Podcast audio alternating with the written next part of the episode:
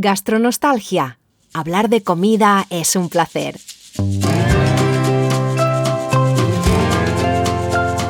Soy Tomás Loyola Barberis. Y yo soy Pilar Orti Garcés. Y en este podcast hablamos de comida, de su historia, su psicología, su sociología. Y del placer de comer. Además, compartiré alguna que otra receta cuando te sirvamos el segundo plato, porque aquí se viene a disfrutar y a despertar los sentidos. Esto es Gastronostalgia. Segundo plato. Buenos días, buenas tardes, buenas noches, gastroyentes. Hola Tomás. Hola Pilar. Hola gastroyentes. Y hola Bea. Hola Pilar. Y hola Tomás. hola Bea, bienvenida.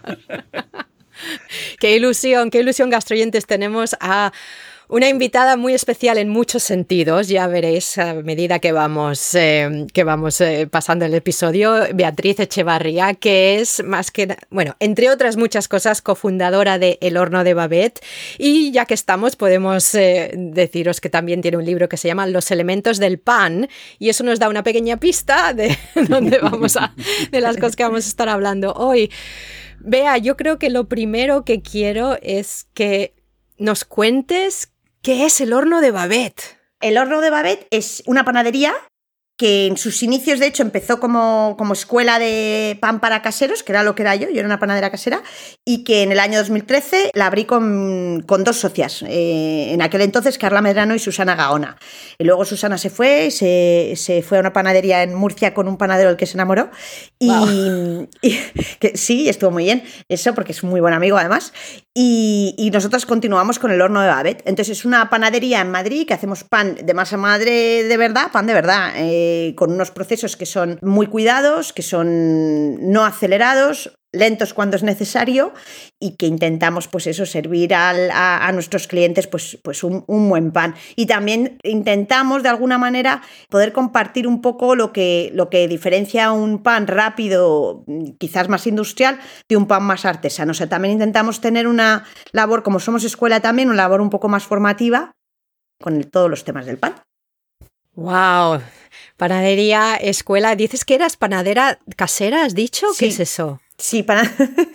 pues mira, pues lo que se hizo, todo el mundo se hizo panadero casero en el confinamiento. Se ve que tú no, pero muchísima gente para entretenerse. Pues mira, la panadería casera es hacer pan en casa, es súper sencillo. Es, hay muchísimo, pero es que no sabes el movimiento que hay, es una brutalidad. Yo empecé en el 99, en Inglaterra, cuando vivía allí. Y, y, es que es muy adictivo porque el pan, o sea, es muy adictivo. Si te gusta la cocina, normalmente empezar a hacer pan, pues que va de la mano. Pero el pan tiene la diferencia de que cambia alucinantemente a lo largo del proceso. Tú empiezas con un polvito blanco y luego lo, mezclas con agua y la evolución de la masa bajo tus manos es una cosa alucinante. Según la vas amasando, partes todo como muy de texturas, es una maravilla. Y luego la transformación que tiene en el horno pues es la repera y encima te sale un pan que es tuyo y te lo comes y te sabe a gloria, aunque sea una porra frita, te sabe a gloria. Entonces es, es muy, muy adictivo lo de la panadería casera. Somos muchos, de hecho yo no soy la única panadera en Madrid que viene de la panadería casera, me refiero a una panadera profesional ya hay varias personas que provienen de la. que empezaron como panaderos caseros a hacer pan en casa, les apetecía comer un buen pan o les apetecía el placer de tener este tipo de hobby, ¿no? Que vas perfeccionando y que vas eh, ganando conocimiento. Y, y, entonces yo empecé, yo empecé como panadera casera y luego, mira, no sé si lo, si lo llego a saber desde el principio, no sé si hubiese hecho tanta cosa, eso también me hubiera quedado muy contenta de panadera casera. Pero no, está muy bien, disfruto mucho también con la parte profesional. ¿Y qué usabas? ¿Un horno normal o en casa? Sí, un horno normal. un horno, mm, cuando ya tuve la escuela, el horno que utilizaba seguía siendo un horno casero, pero un poco más ancho para que cupieran todos los panes de los alumnos. Pero realmente los que son más anchotes, aunque parezcan muy grandes y impresionan, ¿no? que la gente llega a mi casa, que todavía tengo ese horno, porque ya me lo he quedado, ¿no? Aunque ya no tengo la escuela en mi casa, dicen, ¡Ah! ¡hala, qué horno! Eh, es una porra. O sea, los hornos más grandes no invierten en ellos porque no los compra nadie. Entonces siempre te estás comprando como el modelo más eh, de la marca, el peor en realidad. Pero lo que pasa es que de tamaño funciona muy bien. Entonces, sí, tú puedes hacer pan, realmente hacer pan en casa con un horno así mm, churro, se puede. Yo, yo he tenido, en un momento dado cursos online y he tenido alumnos, uno casi me vuelvo loca, que tenía un horno que era portátil, y que no sabes lo que era, porque claro, se le, era muy pequeñito, entonces se le quemaba el pan por arriba, pero no se terminaba de cocer. Pues al final ideamos ahí cómo y hasta con esa porra de, horno le, y, acabó haciendo muy buenos panes. Qué bueno. Y Bueno, ya, ya, casi, claro, ya me has empezado a contar la historia de cómo acabaste, pero tú... Perdón, no, no. es que tengo mucho rollo. Claro, por eso estás en el podcast de Gastronostalgia. Eh, que, porque yo cuando te conocí, hombre, obviamente no, no, no, yo la verdad, yo no sabía que siempre te ha gustado la cocina. Pues mira, a ver, eh, sí, o sea, claro, pero es que tú me conociste con, 15 años, o sea, entonces, pero ah, mi madre, por ejemplo, es muy, muy, muy, muy cocinilla, vamos, muy cocinillas y ha publicado un par de libros de recetas, o sea, es muy aficionada a la cocina y en casa nos gusta mucho comer y a mí me gusta muchísimo comer. Y luego cuando ya empecé a vivir sola, pues la verdad que la cocina me encanta y sobre todo me encantan las diferentes cocinas, o sea, me obsesiono con la cocina india y entonces la, no hago más que leer sobre cocina india y me encanta llegar al detalle más profundo que pueda. Claro, cuando eso te pasa con el pan, pues es que el pan es un oficio, no es, o sea, no es una receta. Y, entonces el, em, mi marido decía, ah, ¿de cuál es la última obsesión? Pues en un momento dado, pues germinados, ¿no? Pues entonces está toda la cocina llena de germinados. En un momento dado, la comida cruda, pues entonces eh, sí, me encanta, me ha gustado muchísimo. No he hecho nada, lo que he hecho no tiene nada que ver. Lo que he estudiado y la formación que he tenido no tiene nada que ver. Pero, pero realmente cuando, porque esto la decisión fue al volver a España, que volvimos de Inglaterra, y, yo pensé, joder, ¿qué quiero hacer? Y digo, pues es que donde me lo paso mejor y donde se me pasa el tiempo volando es en la cocina y haciendo pan. Entonces, sí, fíjate. Wow. Y de hecho ahí me voy a meter yo, perdón, porque justo tenía la pregunta para hacerte, es como, ¿cómo pasas de licenciada en periodismo e historia, doctora en historia, redactora, a terminar con las manos en la masa? Además de esta pasión por el pan podía haber estudiado un poquito menos, me podía haber ahorrado algo, algo del, del estudio y del esfuerzo, si te digo la verdad. En realidad, porque yo tengo, creo que, y seguramente me pega que vosotros también, ¿eh? pero yo tengo hay miles de cosas que me gustan y, de hecho si pudiera, pues haría dos o tres carreras más, porque cantaría, por ejemplo, estudiar antropología, me daban bastante pena. Bueno, pienso que igual de mayor, más mayor, lo hago con un poco de suerte, pero me gusta mucho escribir y me gusta mucho investigar. Entonces, al final, yo hice periodismo. Es verdad que a mí el periodismo se me quedaba un poco era todo muy rápido y yo quería, entonces ahí ya en la misma carrera empecé a coger clases de historia y realmente investigar historia me encantaba. El, eh, me vuelve a ser lo mismo, ¿eh? lo que me encantaba era poder dominar una, una área, conocerla a fondo y tal. Y por eso hice el doctorado, claro, porque al final puedes profundizar y entonces yo siempre digo que a mí me ha venido muy bien para hacer pan, porque el, haber hecho, o sea, al final te da un poco una seriedad a la hora de, afrontar cualquier cosa. Entonces, si yo sí, cuando me encantaba preparar cursos, porque yo decía, vale, quiero, quiero hacer un curso de la baguette, pues mm, investigaba todo lo que podía para enterarme de, dónde venía. De... Entonces, al final, pues no, nada de lo estudiado es perdido, ¿no? Es verdad que es un poco raro y no sé mis padres qué piensan, pero, em, pero bueno, a mí, a mí me ha gustado ambas cosas. No sé si las cambiaría, quizá. Sí es verdad que a veces pienso, joder, si no, a lo mejor sí que hubiera estudiado cocina o algo más joven de lo que empecé. Pero por otro lado, me haría mucha pena no haber hecho el doctorado, por ejemplo. Fíjate que aquí, o sea, yo cuando veo los programas de cocina ingleses que habitualmente invitan a gente como antropología gastronómica, sociología gastronómica, historia, aquí en España no existe mucho esa figura.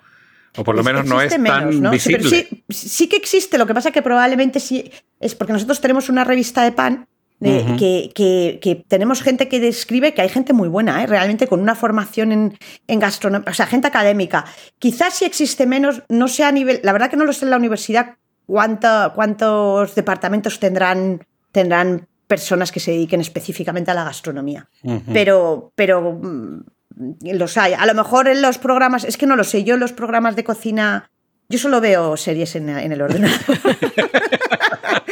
Yo la verdad que programas, o sea, cuando empecé con la panadería sí que me vi, veo muchísimos vídeos, muchísimos en YouTube cuando estoy investigando algún pan y tal, pero es verdad que veo poco, poco, poco programa. Me gustaba Masterchef Australia era maravilloso, era muchísimo más amable. Lo intenté en España y, digamos, vi, tres y no pude seguir viendo porque era, era muy agresivo. Y el, australiano era muy amable y luego sacaba muchísimo la cocina. Salía muchísimo lo que cocinaban y tal. Y no tenía toda la parte de, gran hermano. Eso no lo tenía.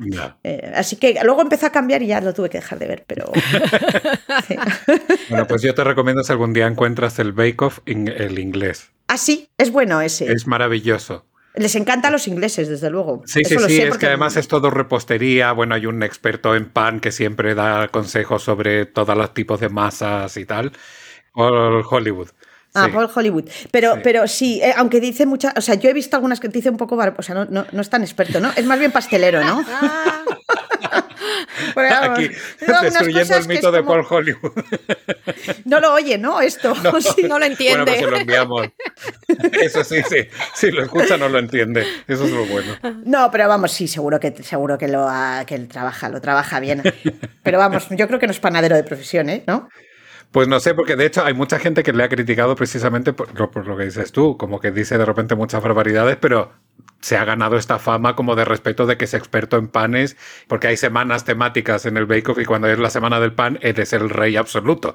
Es decir, que... Claro, hombre, seguro que, que, sabe mucho más que los que están ahí. Y luego también es muy simpático, ¿no? O sea, que también eso ayuda al final, si eres un buen comunicador, pues a lo mejor no tienes tanto conocimiento. No, en Inglaterra tenéis gente, hay gente muy buena. Bertinet, por ejemplo, es, un, que es una persona con una, un perfil un poco más público, es, es buenísimo. Ese es un panadero muy potente y tenéis algunos más también allí que son muy buenos panaderos, pero lo que pasa es que no son, no son figuras televisivas. No. Suele ocurrir que los que, los que estáis en el, en el mundillo, esto de donde os conocéis, sí. ¿y cómo entonces cómo fuiste tú Vea, una cosa es cuando lo hacemos en casa y por amor a luego pasarlo. ¿Cuándo decidiste, sabes qué? Voy a ver qué pasa. Sí, es verdad que es un punto. A ver, yo creo que para mí el, el, el, o sea, el punto este de saltar sin. Yo, yo creo que yo no salté sin red, ¿no? Uh -huh. Que lo llaman. O sea, yo terminé el doctorado y me gustaba mucho la parte de investigación, pero el mundo académico era muy complicado. Era un, no me gustaba una parte que había también bastante competitiva y luego yo, yo había estudiado, había hecho el doctorado en Inglaterra, pero era, era de historia española, era hispanista. Mm. Y mi, mi, pareja, que era también hispanista, encontrar trabajo en una universidad para dos hispanistas era súper complicado. Entonces yo estuve dando un año clases en la Universidad de Londres y luego eh, vivíamos en Cardiff y yo ahí estuve traduciendo libros de historia, hacía un poquito de periodismo, también algunas cosas deportivas y tal, pero no, no, no encontraba nada. O sea, no había nada que me llegase a, a coger. Y la, el tema del, del mundo académico, que para eso había estudiado un doctorado, pues no, yo no lo veía, la verdad. Y fue un poco pena porque sí que había tenido toda la buena intención sí. durante todos los años que había estado haciendo el doctorado, pero... Y yo creo que fue un poco eso, ver que el, donde me perdía y estaba feliz era en la cocina. Y entonces fui a hacer un curso, yo me acuerdo dónde está este señor, la, la, escuela se llama Panari, está en Inglaterra, está en el sur, pero ahora mismo no me acuerdo dónde. Hice un curso con él en su escuela y me encantó, porque era una escuelita que estaba al lado de un molino de agua y tenía una mesa central, hicimos pan con él y fue una pasada. De hecho, vino mi madre de España, que con el que os he dicho que es muy cocinillas, hicimos el curso juntas. Y yo pensé, si tuviera, ¿sabes? Si yo montase algo, me, me molaría montar una escuela así. Entonces, cuando decidimos que volvíamos a Madrid, también las opciones eran muy. No había, o sea, mis opciones eran relativas, porque si has estudiado el doctorado fuera, no te cuento ya lo complicado que es encontrar trabajo aquí en España si no estás ya metida desde el principio. Entonces, yo pensé, es mi oportunidad, voy a montar una escuela. Entonces la monté en casa, o sea, no hice una inversión, no hice ninguna locura. Yo monté, empecé con un curso de pan y luego fui aumentando los cursos y luego eh, empecé a coger profesores que daban clase en la escuela y, yo, y luego monté los cursos online y todo ha sido como progresivo. Digamos que yo creo que el, el salto más gordo y que desde luego lo hice sin saber lo que hacía, eso inconsciente total, ¿no? es montar la panadería, porque la panadería es otra cosa, o sea, ahí ya te metes, ya no es un negocio propio donde dependes de ti, donde, sino que te metes un negocio donde tienes eh, mucha gente que trabaja en tu empresa y, y, gastos muy potentes, que tienes que tener unos ingresos muy potentes para cubrirlos, y eso sí que ha sido un salto que yo creo que ahí Ahí sí que creo que no. Es difícil que seas. Cuando te metes a hacer algo así, es difícil que sepas, a no ser que vengas a lo mejor de una familia que hay muchísimo en la panadería, ¿no? Panaderos de generación. Es difícil que sepas qué es lo que te estás metiendo y no sé si, si sabes qué es lo que te estás metiendo, si te meterías. También, sí, ¿eh? sí, sí. Pienso. Sí, porque es, es, es, un negocio y es muy diferente el, el estar, sobre todo, algo que, que, ha nacido como algo en plan docente también, que tienes sí. también es un trato más personal y lo que dices tú lo puedes arropar más contigo sí. cuando ya cuando empiezas ya el negocio, sobre todo me imagino teniendo un local físico, que eso vamos, eso es otra serie de cualidades, el llevar un local sí. físico. Sí, es verdad, aunque yo pasé, sí es verdad que, que, por eso te digo que fue muy progresivo, porque yo pasé de casa a un local con la escuela. O sea, ya estaba harta de tener mi casa, o sea, lo de casa estaba muy bien, pero que se te metieran ocho personas en casa cada fin de semana era un poco agobiante, entonces lo saqué. Entonces ya tenía un local, y el local, y yo lo cubría bien ¿eh? con la escuela, pero es que realmente, mira, me fui a, a Estados Unidos a hacer unas prácticas para mejorar cómo formaba las masas y tal. Estuve dos meses allí, y estuve en dos panaderías estupendas en Nueva York. Y entonces, Chris mm, mi, marido, siempre dice, dijiste, es, es, una esclavitud, nunca montaré una panadería, pero yo no lo recuerdo. Él dice que dijo eso, que dije eso y que lo y tal. Pero el caso es que volví y entonces yo soñaba con que tenía una panadería, o sea, lo soñaba y, tenía mi obrador, mi obrador, que me hacía una ilusión tener mi propio obrador y poder hacer muchísimo pan y practicar todo lo que quisiera. Entonces ahí yo creo que eso plantó la semilla. Y luego un alumno mío, el que se casó con mi socia, abrió una panadería en Murcia. Mi alumno, y entonces y me, vino con sus panes. Un día a Madrid me dijo, vea, éramos ya muy amigos, y me dijo, vea, quiero que pruebes mis panes. Y entonces yo pensé, joder, ¿y si monto yo también? Y entonces ahí ya me, me, lancé a montarlo, sí, es verdad. Y ahí sí que es verdad, es el local y luego es los clientes, porque digamos que cuando tú estás dando clase, pues son tus alumnos, es tu trabajo con tus, con tus alumnos. Puedes salir mejor o peor, pero ya cuando tienes clientes y equipo, entran muchísimos más factores en juego y, hombre, aumenta, aumenta el estrés, aumenta la presión. También tiene muchas cosas buenas, ¿eh? porque también consigues hacer cosas maravillosas, trabajas con gente mm, buena que es muy estimulante y luego a mí me gustaba más el ambiente pequeño de un obrador que las clases. ¿eh? Yo te diré que a mí las clases no me gustaban tanto. Anda. Mm. Me cansaba un poco, era muy agotador, no mm. sé. El, el, desgaste de. Porque yo me, yo me lo daba todo en clase, entonces acababa muerta, realmente. Y, yo creo que, pues si es que he hecho un doctorado, o sea, si es que, es que yo creo que soy un poco asocial. Yo me he dado cuenta que soy introvertida, que no lo sabía, ¿sabes? Como hablo mucho, parece que no lo soy, pero soy introvertida total. Entonces, estoy mucho más feliz en un grupo pequeño trabajando que todo el rato con gente que llega, que eran súper majos, muchos, y muy bien, pero que al final mm, es muy estresante. Prefiero lo otro. Y, mi pregunta es, ¿cómo, cómo decides el qué tipo, bueno, no, perdón, una, una, pregunta muy práctica es, porque yo no tengo ni idea de cómo funciona una panadería, ¿mandas pan a otros sitios o solo tienes gente que entra por la puerta? ¿Quién come ese pan? Los madrileños. Pues mira, o sea, nosotros tenemos, nosotros empezamos con nuestra tienda que tenía su obrador pegada, pegado, ¿no? A la tienda. Y luego abrimos una segunda tienda y nuestro obrador sirve a esa segunda tienda. Ahora tenemos cinco tiendas, nuestro obrador sirve a las cinco tiendas. Y, eso ese ha sido nuestro negocio durante muchísimo tiempo. Pero desde hace unos meses también hemos empezado a a servir a hostelería. Es una rama nueva que no habíamos, nunca la habíamos usado, la verdad que no, no, no nos encajaba porque además como teníamos escuela cerrábamos dos días a la semana el obrador porque no se podían hacer los cursos, porque el pan se hace, empezamos un día antes a hacerlo, entonces era imposible, ¿no? Con el curso sábado y domingo no era posible. O sea, ahora tenemos esta nueva rama de negocio. O sea, que ahora ya, pero estamos empezando con ella, somos todavía bastante principiantes. Wow. Bueno, sí. O sea, que no paráis en el fondo, ya es del lunes Ahora es que hay que luchar mucho porque está muy difícil también la cosa, ¿eh? O sea, la panadería ha sufrido muchísimo. El año pasado los costes de producción subieron un 60%, ¿eh? A mí la, electricidad me subió un 350%. Que lo oyes así parece que no, pero para que os hagáis una idea, si pagábamos 15.000 euros al año en el obrador de electricidad, y esto es un negocio que no tiene mucho margen, empezamos a pagar 45.000 euros al año. Ahí se te va el beneficio y se te va todo. Entonces, realmente nosotros sí que es verdad que estamos eh, em, trabajando muy duro y con muchas eh, ideas nuevas y con muchas mejoras nuevas y profesionalizando la empresa también, que eso es lógico cuando llevas ya unos años, hay un punto en el que o te quedas muy pequeñito y, y tienes ese tipo de negocio súper sacrificado, porque entonces tienes que estar en el obrador todo el rato y si tú no estás, se cierra, en fin, son cosas, tiene un sacrificio muy grande, o creces más y entonces tienes que empezar a ser más profesional, porque si no, es muy complicado sobrevivir. Y volviendo al pan, volviendo al pan, volviendo a esa masa, porque cuando estabas hablando de, cuando estabas en casa y de lo, lo encantador que es tener las manos en la masa literalmente, ¿qué es lo que más te gusta de tu negocio de panadera? Eh, ¿Es la investigación todavía o experimentas mucho, por ejemplo? ¿Sigues experimentando? Sí, experimentamos, sí, sí, experimentamos porque sacamos nuevos productos, entonces pues tenemos que, por ejemplo, hemos sacado ahora la focaccia, que es una masa que es muy hidratada y que es blanca y que se le mete mucha caña en la amasadora. Yo estoy acostumbrada a harinas flojas, molidas a la piedra, panes grandotes, con amasados lentos. Entonces esto, bueno, de hecho tuve, o sea, yo a estas alturas ya pienso que si quiero hacer un pan lo voy a poder hacer que tengo ya suficiente conocimiento. Entonces, la focacha esta, digo, no, no, pues la voy a sacar y no, no, la, no, no, lo conseguíamos. O sea, em, em, lo intentábamos y lo intentábamos y, no salía. Entonces llamé a un amigo mío panadero valenciano, Jesús Machi, que es muy majo. Le dije, oye, Jesús, vente a ayudarme porque no consigo hacerla.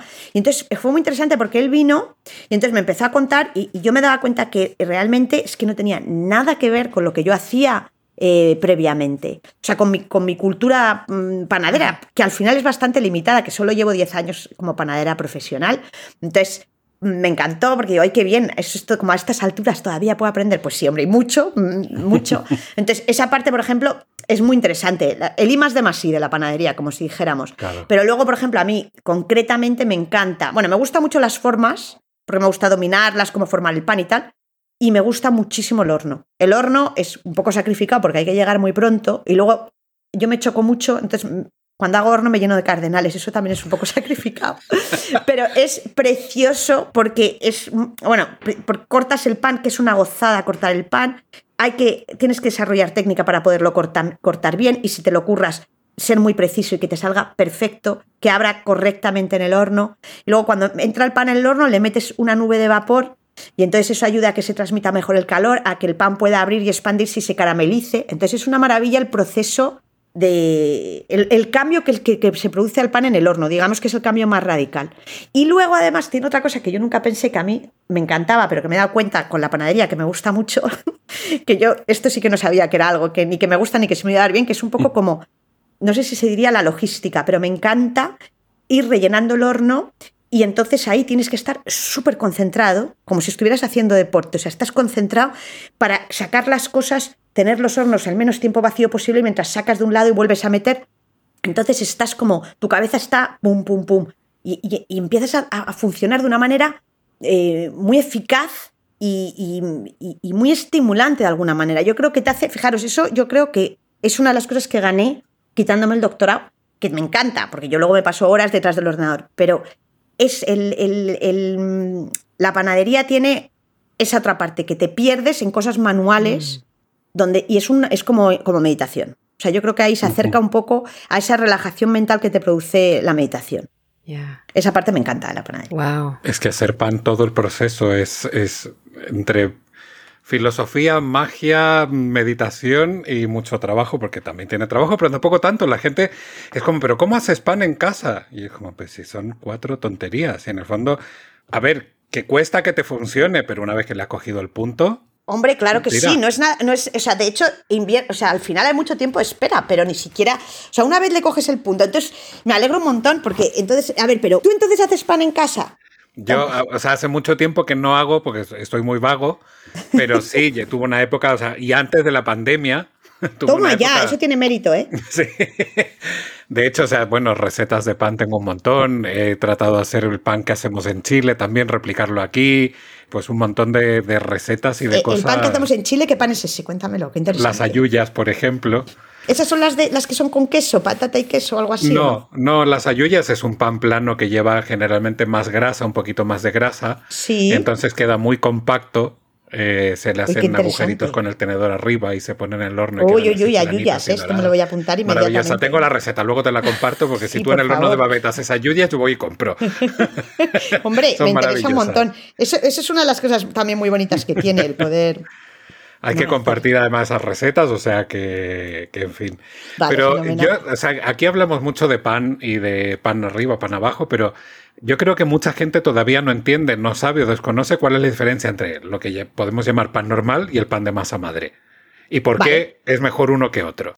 La diferencia fundamental entre un pan de levadura de panadero, que es la que compras en el súper, que la echas así, ¿no? Sobre la harina y tal, que es un polvito, y la masa madre es que la, pan, la levadura de panadero es una levadura natural también, o sea, es una cepa de la de levadura silvestre. y funciona muy rápido. La aislaron porque era súper potente, ¿no? Es como el Rafa Nadal de las levaduras. Entonces ahí la aislaron en el laboratorio para poderla reproducir y esto ayudó mucho a la panadería, que era un negocio horrorosamente sacrificado, para hacerlo un poco mejor porque aceleró un poco los procesos y, y bueno, en ese sentido estaba muy bien. La masa madre es la mezcla, o sea, es como el vino, como la cerveza. Tú mezclas la materia prima, que es la harina, con agua, entonces estás creando un medio ambiente idóneo para que los bichitos que viven en la cáscara del grano se pongan en marcha, que son las levaduras, pero también las bacterias. ¿Qué ocurre? Que las levaduras del grano está también la potente esa en una cantidad muy pequeña, casi siempre suele estar, pero hay muchas otras y son lentísimas. Eh, van, van mucho más lento. Entonces, como son muy lento, eso permite que ocurran una serie de reacciones químicas que realmente dotan de, de, bondades al pan, o sea, bajan el pH, que por eso son un poquito más ácidos esos panes, y esa bajada de pH tiene grandes impactos en el pan. O sea, le cambian, cambian, cambia el sabor, cambia su digestibilidad también, cambia, mejora. Eh, cambia el índice glucémico del pan, lo cual es importantísimo.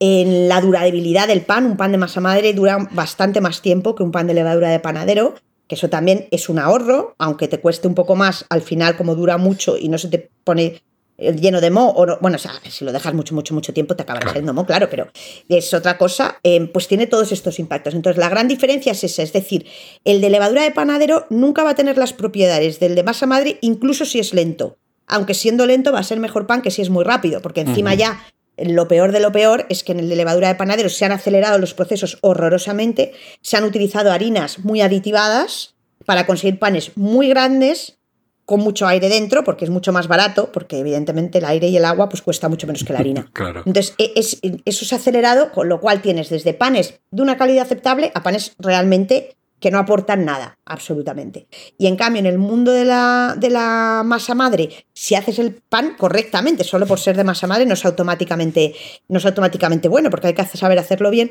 La fermentación es más lenta, va a poder bajar el pH, van a ocurrir estas reacciones químicas, le vas a dotar de bondades al pan y además si encima te molestas y utilizas harinas no aditivadas y harinas, por ejemplo, molidas a la piedra, que cuando están molidas a la piedra, cuando no son integrales, incluso siguen teniendo parte del salvado y parte del germen, y esto es muy importante, ¿no? Para cómo te pasa por el organismo esa harina y cómo te sienta y también aporta más cosas, no es muy radical. O sea, no, puede, no es que los minerales que te aporta van a ser tan radicales, o sea, tienes que comer bien, no te va a bastar solo con pan de sí. masa madre, ¿no? Pero tiene todas esas, esas virtudes. Entonces, la gran diferencia es esa, ¿no? La masa madre, a veces la gente dice, pero no lleva suficiente, no es un tema de cuánta cantidad lleva. Si al final, si el pan tiene tiempo, la masa madre lo, lo, lo pobla todo. ¿Lo claro. pobla? ¿Se dice? ¿Lo puebla? No sé. Sí. ¿Sí? Suena bien. Bueno, lo domina vale. todo. Lo... lo... domina, lo domina. Entonces, lo importante es que, que, esté hecho lentamente y que baje el pH. Por eso también es cierto que un pan de masa madre auténtico tiene que tener un, un, tonalidades lácticas, incluso uh -huh. alguna acética, pero sobre todo lácticas, ¿no? Entonces, pues esto es. Pues muchas gracias. Wow. Pues yo fíjate que he probado la fermentación lenta en nevera de 24 a 48 horas y cambia completamente el pan. Y no, o sea, y no he trabajado masa madre aquí en casa. Yo lo fíjate, he hecho simplemente con, con claro, hombre, sí de panadero. Cambia. Pero con cambia un montón. Cambia, sí, sí, pero es que, o sea, es otra textura, es, es otro resultado, otro sabor, otro olor, es, es una maravilla. Claro, es que es, eh, o sea, es una barbaridad. Esto es como, lo, como, lo, como el cocido. O sea, tú o sea, te pones a hacer un cocido en una hora, pues a lo mejor si le metes algún polvito puedes conseguir que. Pero, pero no va a estar igual que un plato elaborado lentamente. Que yo no. Yo tiendo ahora a decir más eh, fermentación correcta que lenta, porque me uh -huh. parece que al final hay una parte en la que, porque por ejemplo con el frío, hay un punto en el frío que tú paras el proceso.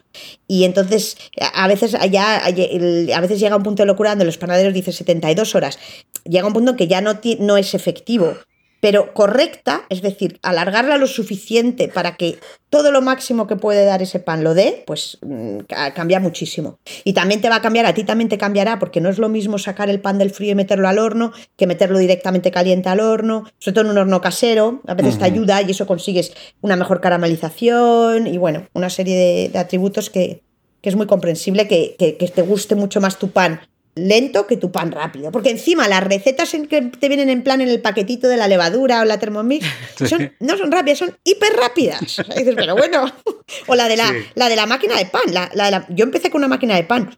Uh -huh. Joder, las recetas dices, pero bueno, es que se les va la olla. O sea, son, son panes de dos horas o tres horas, sí. que eso no es nada realmente. Sí, yo esto lo hemos comentado alguna vez con Pilar eh, aquí en, en Gastronostalgia.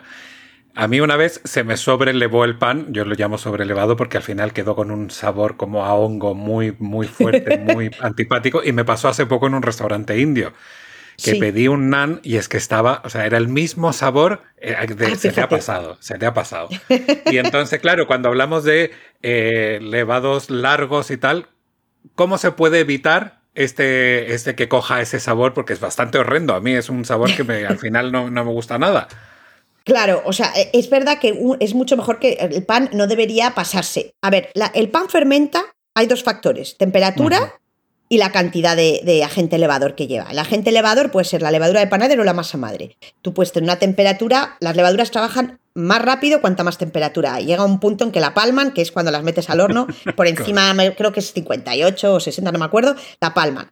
Eh, pero hasta, pero trabaja muy, muy rápido a temperaturas altas. Entonces, tú tienes que jugar con tu pan con la cantidad de, levadura que le pones o masa madre y con la temperatura de la masa que es importante controlarla. Eso es algo que normalmente el panadero casero, el, sobre todo el principiante, no, lo sabe, ¿no? Pero si tu masa está a 20 grados o a 30 es una diferencia enorme para la fermentación. Entonces tú te vas fijando en tu masa cómo evoluciona y lo rápido que evoluciona y sabiendo que quieres que tenga una fermentación un poquito más, más lenta, si ves que te va muy rápido, pues la próxima vez le pones un poquito menos de levadura. O le bajas un poco la temperatura al agua que le añades. También es otra posibilidad, ¿vale? Pero yo creo que para ahora mismo así, para hablarlo así, yo diría que es más fácil reducir el agente elevador. Entonces, si te está yendo muy rápido, pues mételo más, más pronto en el horno, no te esperes tanto. O sea, no debe crecer tan tan rápido. Si te está creciendo muy muy rápido, tienes que parar y hornear. Porque llega un punto en que la masa. Y mira, una medida muy buena para saber cuándo tu masa está lista para formar o para hornear es sacudirla un poco y se tiene que agitar como gelatina o como panacota. Si tiene que tener esa, esa vibración. Y entonces cuando tú haces así en el bol o, donde, o en la bandeja donde tienes la hogaza puesta, la agitas y tiene que agitarse de esa forma. Tú imagínate que se te agita, pero luego cuando lo metes en el horno tú dices tienes ese sabor, se te desparrama, cuando la has cortado, la has greñado, se desparrama, pues sabes que te has pasado. Pues tomas nota de qué aspecto tenía y la siguiente vez lo horneas un poco antes pero todo el mundo le pasa. Hoy a nosotros el pan de semillas iba un poquito sobrefermentado, solo, y era evidente, porque al greñarlo se desparramaba un poquito pero era un poquito nada más y, es masa madre, con lo cual eh, no se nota. O sea, no es como un pan que te has dejado no sé cuántas horas de levadura de panadero. Pero quiero es que me lo dejé como dos horas extra porque salí y se me olvidó. de repente cuando vuelvo a casa por la noche es como, ¡ay, que yo tenía pan levando! Claro, esto además en un día, no, sé si era verano, verano, pero vamos, que hacía calor. Entonces, claro, el pan estaba hinchado y lo que te digo, el olor era, uy, infumable.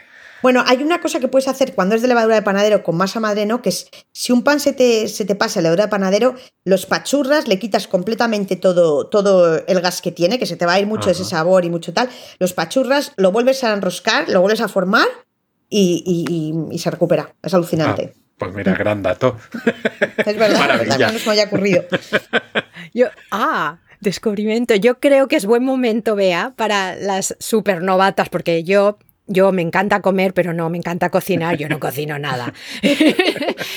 nos puedes, si nos puedes eh, dar una receta, como segundo plato siempre lleva receta, de una receta simple de cómo hacer pan y así además yo me voy, porque eh, todavía no tengo muy claro el proceso, porque como no hago nada, de cómo llegamos de la levadura y la harina a el pan tan rico que luego nos comemos. Os voy a dar, gracias Pilar, os voy a dar una receta muy sencilla, pero es pan de verdad, ¿eh? o sea, no es un, porque os podría dar de pan de soda, por ejemplo, que es con levadura química, es irlandés y es chupado de hacer, ese sí que es fácil, ¿eh? si en otro momento si la queréis os la doy, pero eh, es demasiado fácil, os voy a dar un pan de verdad, mira, coges 500 gramos de harina y le vas a añadir 300 gramos de agua. ¿Vale? Y también le añades, eh, vamos a ponerle 10 gramos, 9 gramos de sal, ¿vale? 500 gramos de harina, 300 gramos de agua, 9 gramos de sal. Y le vas a poner 2 gramos de, levadura seca, ¿vale? Y si es eh, la que es humedita, la fresca, ¿vale? Ahí le, le vamos a poner 5 gramos. Entonces, lo metes todo en un bol y los trujas así, chas, chas, chas, como quien estruja barro, ¿sabes? Así, chas, chas, que se te meta entre los, entre los dedillos.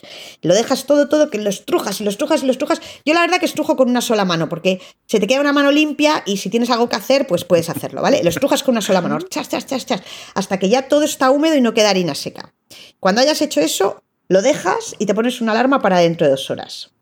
Con lo cual puedes hacer montones de cosas en esas dos horas y no tienes que pensar que qué tortura lo del pan y tal, sino tú ahí la dejas abandonada. Cuando, cuando te llega, te coges esa masa y buscas en Google cómo plegar una masa. Mejor del horno de Babette, porque os lo explico yo. Y la pliegas, que básicamente es tirar para arriba y doblarla un poco como sobre sí misma, ¿sabes? La despegas, o sea, tiras como un trocito para arriba y lo llevas al centro. Tiras otro trocito para arriba y lo llevas al centro. Y eso lo haces 16 veces.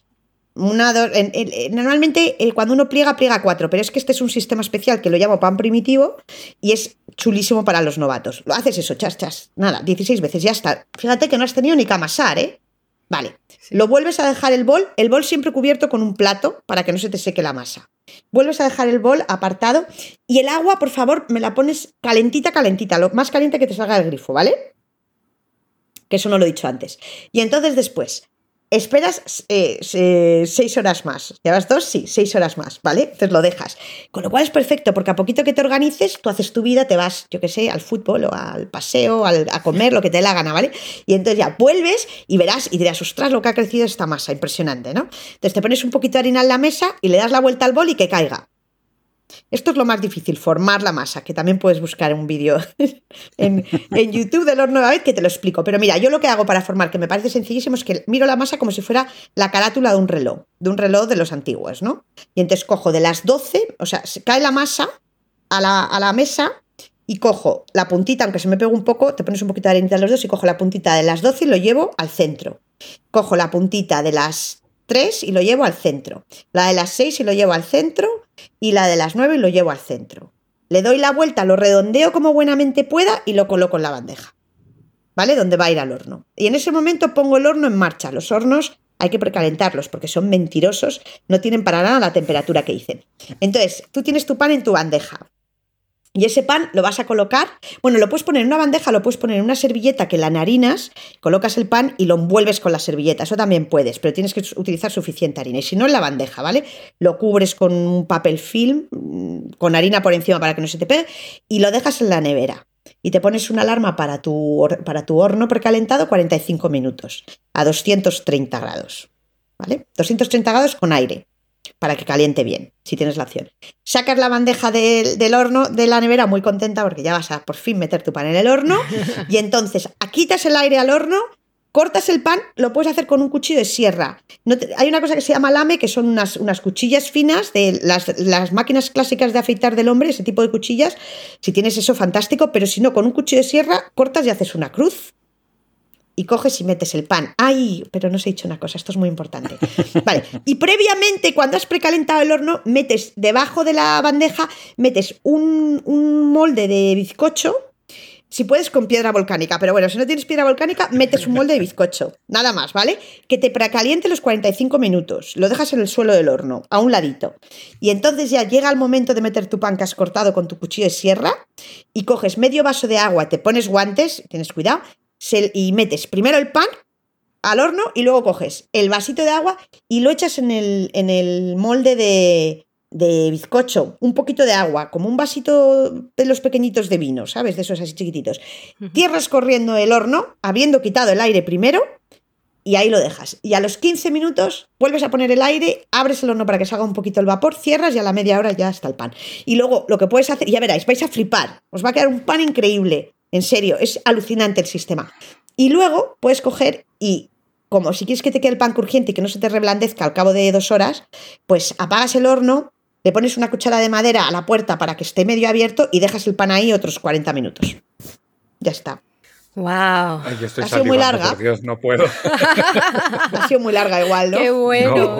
No, no, no, no, porque para, para mí perfecto para entender todos los diferentes procesos y cómo poco a poco se va los diferentes pasos, vamos, que está, está muy claro. He estado cocinando ese pan, pero vamos, o sea, en mi cabeza he estado viendo cada paso y sintiendo los olores y toda esta cosa. Por Dios, qué hambre. Tengo que decir, gastroyentes, que en la web del Horno de Babette tenéis la, página de formación en abierto que tienes, he visto esta mañana el, el de plegar el pan. ¿cómo eh, sí, el amasado francés quizá o el, plegar el pan, tienes las dos cosas. ¿Cómo, cómo plegar? Sí, sí, sí, las instrucciones. Así que ahí están, ahí están todos. Tomás. ¿Algo más? Yo tengo una pregunta y sé que uno tiene que barrer para casa, pero yo también tengo que preguntártelo, Vea. Si tú tuvieras que escoger un sitio para tomarte una tostada, la que sea, me da igual como quieras, que no sea y que no tenga nada que ver contigo ni con el horno de Babette, ¿a dónde te irías a tomar esa tostada? O sea, ostras, qué difícil. Uf. A ver, o sea, en el fondo la pregunta es, quiero que me recomiendes un sitio de buen pan. Ah, o sea, yo te puedo recomendar buenas panaderías en Madrid, que somos, que somos varias. O sea, hay, hay panaderías muy buenas en Madrid. Eh, eh, o sea, si quieres te recomiendo panaderías buenas. Lo que pasa es que, que, no se duelan si alguna no la digo porque se me olvida. Pero en Madrid, por ejemplo, mira, tienes el Obrador de San Francisco, que es maravilloso. Lo que pasa es que no tienen cafetería. Tienes Panadarío, que es una maravilla también, un pan buenísimo pan en panifiesto, o sea, es que está lleno, bueno, lleno, ahora en Madrid hay, yo te diría que hay 12, 15, 16 panaderías de, máxima calidad. Realmente, estas son, son cuatro, por ejemplo, que ya eh, son muy destacables por el buen pan que hacen. Y luego, a la hora de irte a un sitio a desayunar es que no lo sé, porque además es que es muy difícil porque yo tengo clientes que ahora les vendo pan, o sea que no te puedo recomendar a nadie, porque si no recomiendo a los míos se van a enfadar y no, puede tener nada, que ver con el horno de Babet.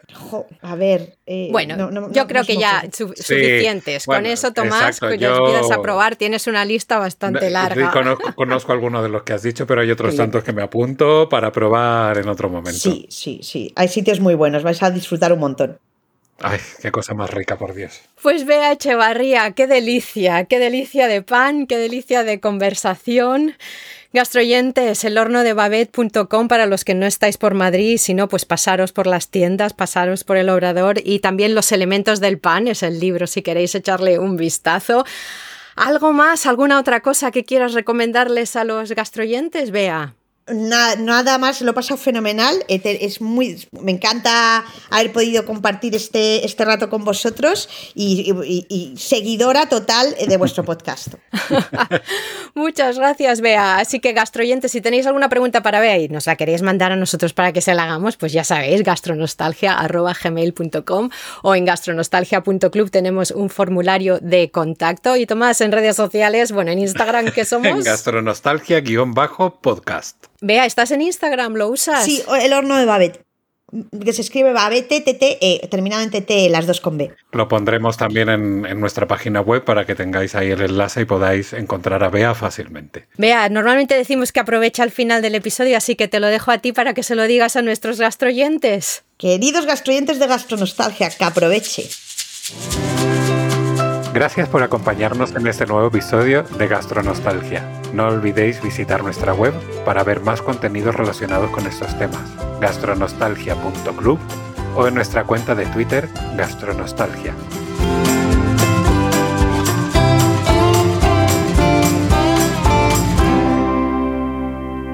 Que aproveche